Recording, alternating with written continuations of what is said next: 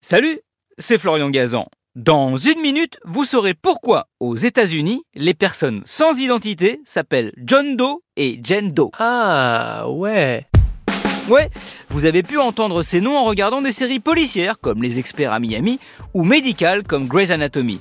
John Doe pour un homme et Jane Doe pour une femme. Chez nous, on dirait plutôt Monsieur ou Madame X. En Allemagne, c'est Max Mustermann. Au Brésil, Fulano. Et en Chine, on dit Moumou. Ah ouais? Ouais. Et pour comprendre d'où vient ce nom John Doe, il faut remonter au XIVe siècle pendant le règne du roi britannique Édouard III.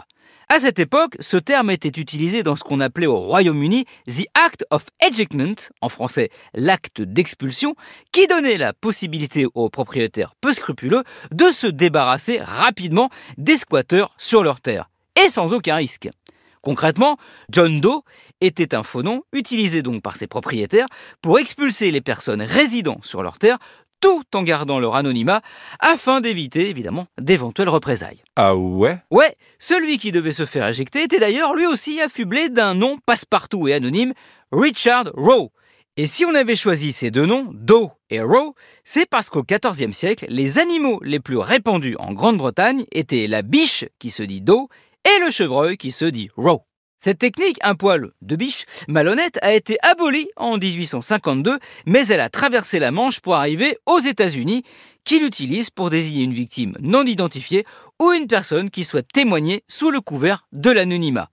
En Angleterre, d'ailleurs, pour l'anecdote, on ne dit plus John Doe, mais John Smith, un nom inconnu, sauf pour les fans de Pocahontas, puisque c'était celui du capitaine anglais dont l'indienne aurait sauvé la vie. Je dis aurait, car si dans le Walt Disney c'est le cas, dans la réalité, ce n'est pas totalement avéré. Merci d'avoir écouté cet épisode de Ah en restant peut-être anonyme. Retrouvez tous les épisodes sur l'application RTL et sur toutes les plateformes partenaires. N'hésitez pas à nous mettre plein d'étoiles et à vous abonner. À très vite